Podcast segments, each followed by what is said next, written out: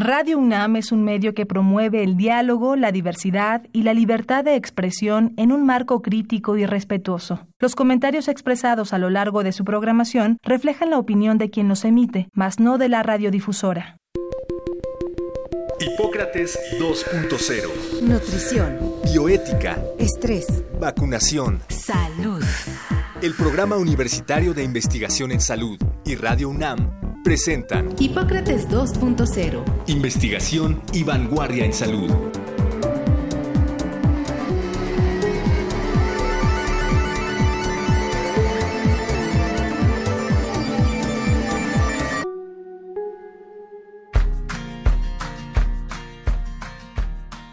Hola, ¿qué tal? Bienvenidos a Hipócrates 2.0. Yo soy Mauricio Rodríguez y como cada semana les doy la más cordial bienvenida. Qué bueno que están aquí en Radio UNAM acompañándonos. En el programa de hoy vamos a seguir hablando de COVID-19 y en esta ocasión vamos a enfocarnos en los infantes, que si bien no ha sido el centro de atención de la epidemia, sí puede ser eh, muy importante su participación en el contagio y de hecho puede afectarse los infantes que tengan alguna enfermedad predisponente pudieran padecer COVID de manera grave. Así que invitamos a la doctora Guadalupe Miranda Novales para platicar sobre este importante tema. Ella es pediatra con una subespecialidad en enfermedades infecciosas en pediatría y su principal actividad ha sido la investigación de enfermedades prevenibles por vacunación, pacientes con inmunocompromiso y resistencia antimicrobiana. Forma parte de un grupo importante de investigadores mexicanos que estamos eh, haciendo todos los esfuerzos para combatir la resistencia antimicrobiana. Guadalupe es miembro de varias asociaciones de especialistas del gremio, profesora de pregrado y posgrado en cursos de su especialidad y actualmente labora en la unidad de investigación en análisis y síntesis de la evidencia del Instituto Mexicano del Seguro Social en el Centro Médico Nacional Siglo XXI. Así que, pues primero que nada, eh, Guadalupe, bienvenida a Hipócrates 2.0. Lupita, muchísimas gracias por tomarnos la llamada, bienvenida. Muchas gracias, Mauricio. Buenas noches. Oye, creo que lo primero es justamente ahondar un poquito en esto de qué tanto están siendo afectados los infantes Nada más para poner sobre la mesa las cifras al día de ayer, de cuando estamos grabando esto, que eh, 9 de junio, estaban confirmados 2.729 casos. Eh, a la hora de desglosarlos son 785 en infantes de 0 a 5 años, 724 en infantes de 6 a 11 años y 1.220 en infantes de 12 a 17 años y ha habido 55 defunciones. Entonces, con estos números podríamos quizás hacer una, una, primera reflexión, Lupita. Desde luego, estos números son similares a los que se han registrado en otros países, están representando aproximadamente un 2.4 a 2.5% del total de los casos confirmados que tenemos en México. Y tal vez lo que ha llamado un poco la atención es que los grupos de edad son un tanto diferentes a lo registrado en el resto de, del mundo.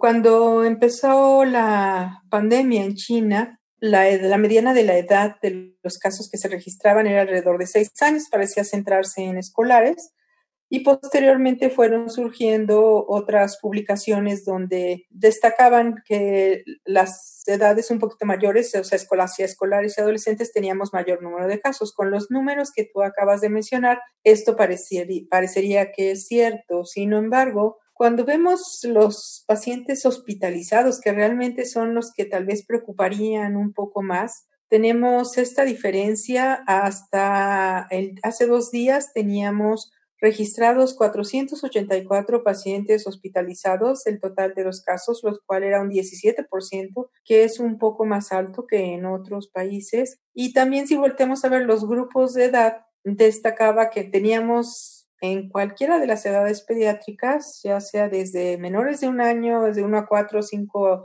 a 14, 15 a 18, números similares de estos casos hospitalizados, alrededor de 100 a 140 en cada grupo de edad.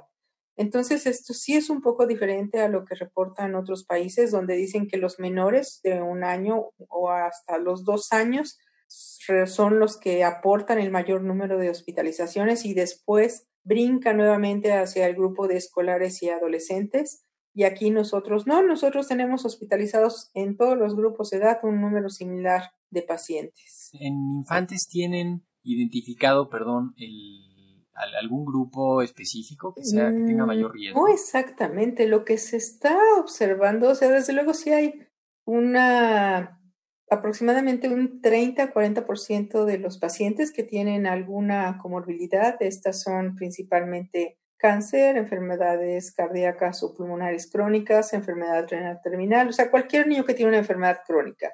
Pero parece ser más que está relacionado con que estos niños tienen que ir necesariamente para la atención de su enfermedad, tal vez a uno o a varios hospitales. Entonces están saliendo y se infectan en la comunidad. No es tanto que el niño esté más predispuesto a tener una enfermedad grave y de hecho de lo que tenemos registrado en el hospital de pediatría, que tenemos ya alrededor de 53 pacientes confirmados de los que se han hospitalizado, la mayoría tienen enfermedad hemato-oncológica, pero ha sido en estas situaciones que adquieren la infección y debido a ello, pues ya los tenemos después en tratamiento por esta, por COVID.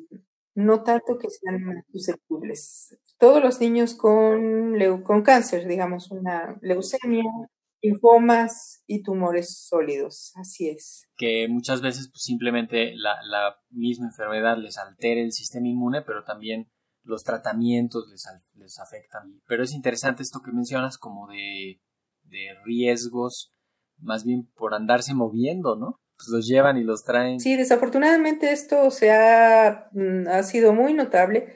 En todas las publicaciones dice que los niños se infectan de los familiares que ah, llevan a su hogar, o sea, que están saliendo y que llevan a casa eh, Sí, el virus y de ahí se infecta casi toda la familia. Eso es como sucede más del 60% de los casos. y- Eh, sí llega a tenerse un 20% que no se identifica el origen, sí. pero de estos niños que han tenido esta, este tipo de situación, que están visitando los servicios médicos, pues tenemos esta parte que llegan a, a presentar la infección, pero no se destaca que tengan, por ejemplo, la afección pulmonar que se menciona para, como predominante en la presentación de los adultos y tienen pues enfermedades a veces leves relacionadas con COVID Ajá. o presentaciones diferentes, como sería la afección gastrointestinal. El- el- la- esta, esta presentación que ha sido descrita en varias series como, como una inflamación sistémica. Eh, Sí, el síndrome inflamatorio multisistémico Sí, se empezó a alertar a la comunidad médica debido a la gran cantidad de casos que se presentaron de él mismo y que mm, se relacionaron o, o se pensó que pudieran estar eh, de manera similar el cuadro clínico a una enfermedad de Kawasaki. eso. Entonces se, se abordó de esa manera en Inglaterra, en Italia y en Estados Unidos. Sí. Se reúnen ya pues una más de un centenar de casos. Se hace incluso una guía clínica y se ve que lo que destaca es este fenómeno inflamatorio, algo que se llama un síndrome de activación de macrófago, o sea que el organismo tiene una respuesta a algo que se piensa puede ser la infección por el virus y que entonces empieza a tener esta inflamación sostenida que pone al paciente en condiciones muy graves y lo lleva incluso a un estado de shock. Sí. Entonces, esa es así como la presentación, una de las presentaciones más, más graves de COVID-19 y se está estudiando la participación del virus. Que de hecho ahí hay una como un daño endotelial y liberación de, de citocinas, ¿no? Como un, un desequilibrio inmune en general que en adultos lo, lo describen como una tormenta de citocinas, que es, La pues, tormenta es- de citocinas, es un, así un es. desequilibrio de la regulación del sistema inmune, ¿no? Y aquí ustedes, ¿sabe si ya alguien ha visto, ya, ya se reportaron entre ustedes? Sí, de, se han mencionado casos ahora sí que aislados en, en los diferentes hospitales. Sí, Nosotros al, al menos hemos tenido claramente uno, ok, porque es un niño que no tiene, o sea, que llega a un escolar que no tiene ninguna enfermedad subyacente y tiene un estado de choque refractario que no responde adecuadamente a las medidas que se dan. En ese momento es cuando se sospecha la infección.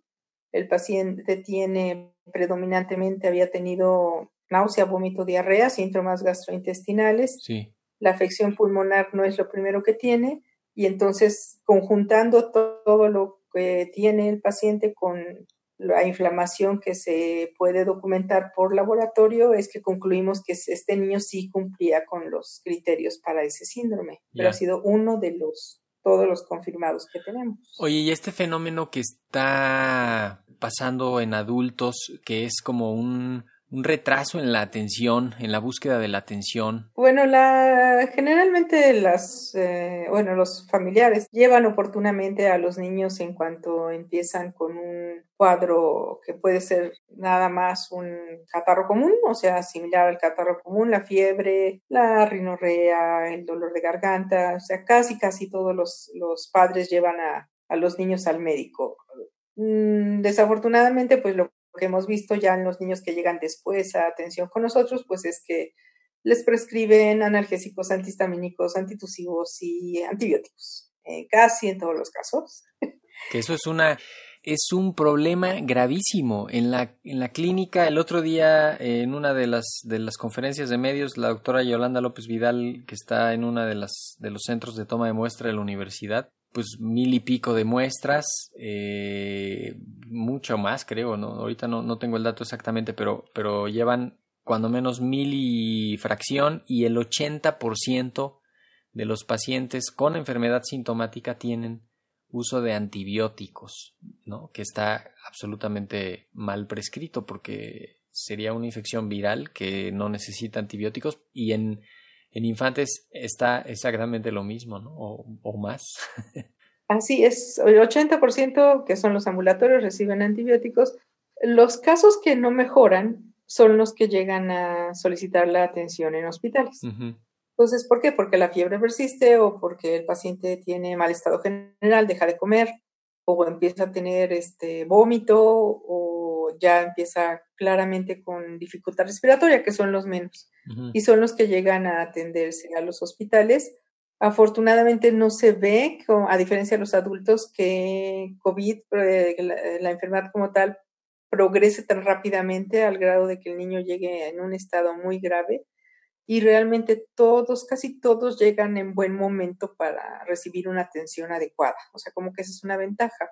Y el, en, adultos se ha visto mucho el papel de la obesidad y pues pensando que México tiene uno de los índices de obesidad infantil más altos, eso ya comienza a verse como un problema en, en los pacientes que han requerido hospitalización, que has visto en, los, en las series que se han comenzado a recabar. De los pocos pacientes que hemos tenido que son previamente sanos, o sea, realmente no eran sanos. Son niños obesos, desafortunadamente, los que llegan a, a tener a, a esta, esta enfermedad que requiere hospitalización, a diferencia de los otros pacientes que realmente, pues prácticamente todos los que son ambulatorios y no o tienen una enfermedad leve, pues esos son neutróficos, no tienen problema de sobrepeso o de obesidad. Entonces sí, Hemos, hemos insistido mucho en las medidas de, de prevención generales. Estamos peleándonos contra una enfermedad nueva. No tenemos vacuna, no tenemos tratamiento, tenemos eh, algunas estrategias de diagnóstico y, y las medidas con las que estamos combatiéndolas son medidas muy generales, ¿no? En, infantes habría algo más de que hacer. No, o sea, desafortunadamente, el, pues ahora sí que mantener la distancia, que sería la medida más efectiva, Sí. y el lavado de manos, ¿no? Que es lo que ha demostrado tener el mayor éxito en un hogar donde hay varios niños y donde los espacios no son muy grandes, llegar a tener un control realmente sobre esto, sobre, si alguien de la familia enferma, pues es muy difícil. Es por eso que casi cuando enferma uno de los integrantes de la familia, enferman casi todos o la mayoría de ellos. Sí, se hacen ahí. Y ahí, pues ya cuando, ya cuando hay alguna recomendación, pues ya es para toda la familia, ya no hay más que, que hacer y por eso se enfatiza que se mantengan aquellas personas que tienen condiciones de riesgo o los adultos mayores se mantengan apartados, ¿no? Ellos sí, en, en la medida de lo posible, que no sean los que están vamos a decir, en contacto con estas personas que están saliendo a los espacios públicos o que están saliendo a trabajar. Va a ser un poco difícil cuando empiece ya la nueva normalidad a decir que van a haber el regreso a la escuela. Tenemos todavía la dificultad de que no sabríamos estrictamente cuánto porcentaje de la población ya se infectó y es inmune y entonces pues vamos a empezar a ver los casos secundarios. Sin embargo, también no hay que considerar que los niños son los principales transmisores asintomáticos, como se pensó al inicio. Eh, quiero que, que eh, ahondemos un poquito en los datos de alarma de la enfermedad, en particular, cuáles pueden ser relevantes. Pues son prácticamente los datos de alarma que damos cuando el paciente tiene una infección respiratoria aguda y estamos tratando de prevenir que llegue en una etapa más avanzada y que son desde luego la fiebre muy elevada que persista por más, en este caso lo que se refiere a coronavirus, se menciona que con más de tres días de una fiebre persistente elevada que tenga al paciente en muy mal estado general, que deje de comer, que tenga vómito persistente y desde luego si llega a presentar dificultad para respirar, o sea, o bien respiración rápida o incluso cianosis en, en determinado momento, serían los datos de alarma, ¿no? Entonces, eso que también se ha publicitado en las campañas que dicen si respira muy rápido, si se le hunde el pecho, si su niño no come, entonces es momento de llevarlo a, al hospital. Sí. Y acá se agregaría que a estos niños en los que podría pensarse que pueden estar desarrollando el síndrome inflamatorio multisistémico, si tienen lesiones en la piel, si tienen como manchitas, ¿no? Granitos, manchitas. manchitas, diarrea, vómito, dolor abdominal. Ok. Que también sea importante. Y desde luego, bueno, ya eh, eh, un estado de que no pueden despertarlos fácilmente, están somnolientos, pues ya bueno, ahí indudablemente pues hay que ir inmediatamente a, a buscar atención médica. ¿Y el, los hospitales COVID infantiles en México, cuando menos aquí en el Valle de México, son el Centro Médico Siglo XXI, que me imagino que ahora está abierto cuando menos en, para COVID a todo público, o el infantil de México? Está, cualquiera de los hospitales que atienden niños están abiertos a, ahora sí que a todo tipo de, de personas, no necesariamente sean derechohabientes, o sea, pueden llegar directamente al Hospital de Pediatría del Centro Médico Nacional o al Hospital Infantil de, Médico, de México o al Instituto Nacional de Pediatría. O los pediátricos de la ciudad, ¿no? Creo que también, el, de la villa. La villa es el que está recibiendo los niños con COVID. Sí. Pero bueno, si no directamente van a un hospital pediátrico que esté atendiendo COVID, todos tienen, pues, los todos los hospitales generales tienen urgencias de pediatría y de ahí refieren a los niños a, a los centros hospitales especializados para su atención. O sea, realmente no hay problema a ese respecto y si el niño está asegurado e inicialmente se atiende en otro sitio, lo refieren a, con nosotros en, cualquier momento. Y el, me imagino que desde el punto de vista epidemiológico, el riesgo de haber estado en contacto con una persona con diagnóstico o con una persona que haya fallecido por COVID, pues eso debería de encender cuando menos los las alertas en casa, ¿no? Sí, por supuesto, esto debe hacerse desde el momento en que se detecta cualquier persona que pueda tener la enfermedad y que se le toma la prueba. O sea, todas las recomendaciones se tienen que hacer a los familiares de que en los siguientes 14 días, si alguien de ellos desarrolla los síntomas, pues tiene que ser evaluado para detectar si realmente es un caso secundario y requiere atención más allá de la ambulatoria. Te quería, bueno, nos, nos llegan por varios lados eh, preguntas de las vacunas regulares, los esquemas de vacunación ahorita.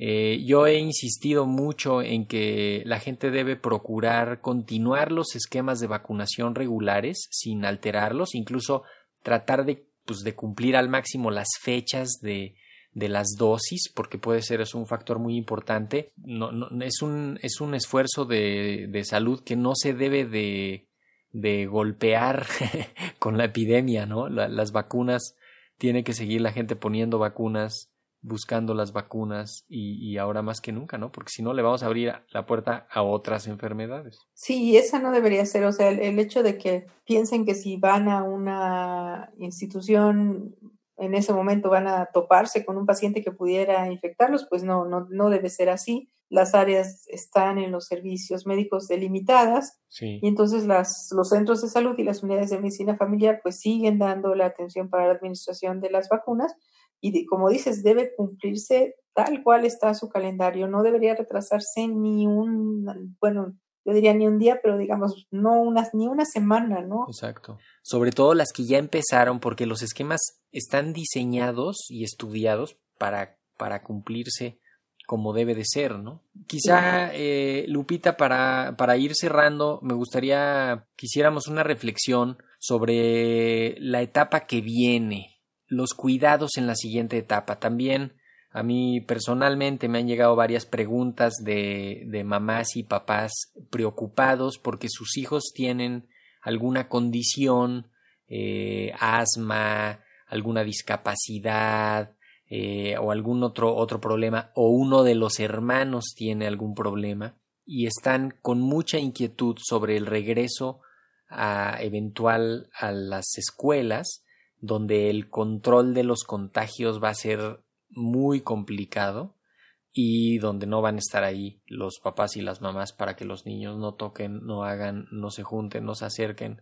¿Tú cómo ves ese regreso a la nueva realidad, más bien la construcción de la nueva realidad en función pues ya de las poblaciones específicas? Bueno, necesariamente todos estos grupos que son más susceptibles a las infecciones, siempre se les han dado recomendaciones o medidas de higiene y de prevención para el resto de la familia y los hermanos. Entonces, siempre se les ha dicho, si alguien está enfermo en la familia, bueno, debe permanecer a, la, distancia, ¿no? De esta, este niño que está enfermo, no debe estar con él, no debe atenderlo, no debe eh, ser el cuidador. En general, los papás de estos niños que tienen alguna condición subyacente son sumamente cuidadosos y son de verdad las personas que mejor siguen las indicaciones. Hay que reconocer que tampoco se podría mantener así totalmente excluido al miembro de la familia, porque pues es parte de este núcleo familiar y van a convivir,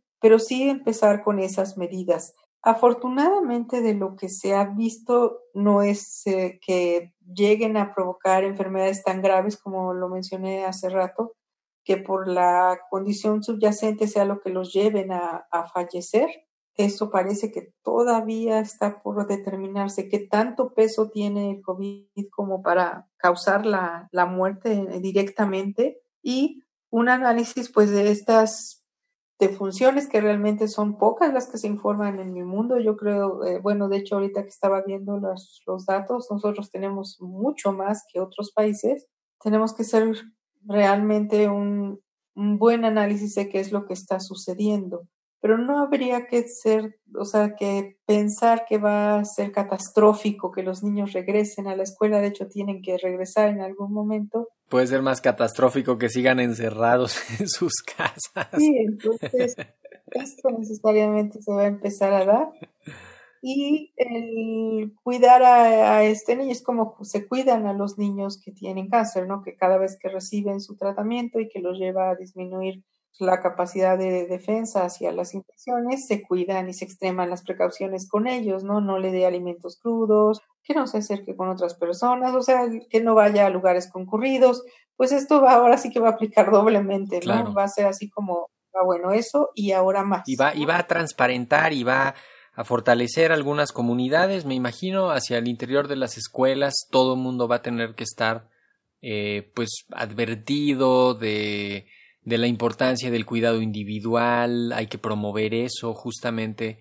creo que va a ser la gran lección de esta epidemia, eh, que, que pues el cuidado individual ayuda y hace el cuidado de lo, del otro, ¿no? Y es, y es construir la, eh, la nueva realidad con, con, la consideración del otro, que eso pues esperemos que, que nos ayude a contener la epidemia, ¿no? Sí. Pues con esto nos vamos, Lupita. No sé si quieres dejar una idea final, alguna recomendación que se nos haya pasado, alguna, algún tip o algo así. Nos pregunta mucha gente también si sirve darle algunas vitaminas al niño porque no come y entonces le va a dar el coronavirus, ¿no? No sé si nos vamos con ese último mensaje. Bueno, yo, diría que siempre, siempre, estamos buscando algo que mejore o, o nuestras ¿qué se puede decir? Como dicen comúnmente, las defensas que tenemos a las infecciones y en los niños, desde luego que se busca alguna alternativa. No hay nada mejor que los niños tengan una dieta balanceada con todos los nutrimentos que se necesitan. Las vitaminas no son necesarias si esta dieta está completa y es adecuada. No se requiere más. Yo diría, cuidemos mejor que no consuman alimentos de poco valor nutritivo. Eso sería lo que tendríamos que enfatizar más que estar pensando que hay que darle suplementos que realmente no van a ser de utilidad. Y incluirlos al, a la protección de la, de la, a evitar contagios, al lavado de manos, a la etiqueta respiratoria, incluirlos en eso, hacerlos parte, empoderarlos para que, para que pues ellos también puedan participar eh, a, ese nivel, ¿no? Sí, ellos tienen que participar en, en su cuidado y, y, la verdad que bueno, los niños son maravillosos. Tienen realmente, sí, o sea, uno les enseña y ellos tienen ahora sí que mil ideas que van a contribuir a cómo empezar a contener esta, esta pandemia. De verdad que. Seguro. uno se sorprende de lo que pueden platicar. Sí, y además pues ya les tocó y, y, les va, les va a seguir tocando. Pues, doctora Guadalupe Miranda Novales, especialista en enfermedades infecciosas, en pediatría. Muchísimas gracias por haber estado en Hipócrates 2.0, Lupita. De verdad eh, nos, nos, ayudaste a poner el tema que, que, lo traíamos pendiente. Así que, pues, doble, doble agradecimiento, ¿eh? Muchísimas gracias. Al contrario, muchas gracias por la invitación y un gusto haber participado en el programa.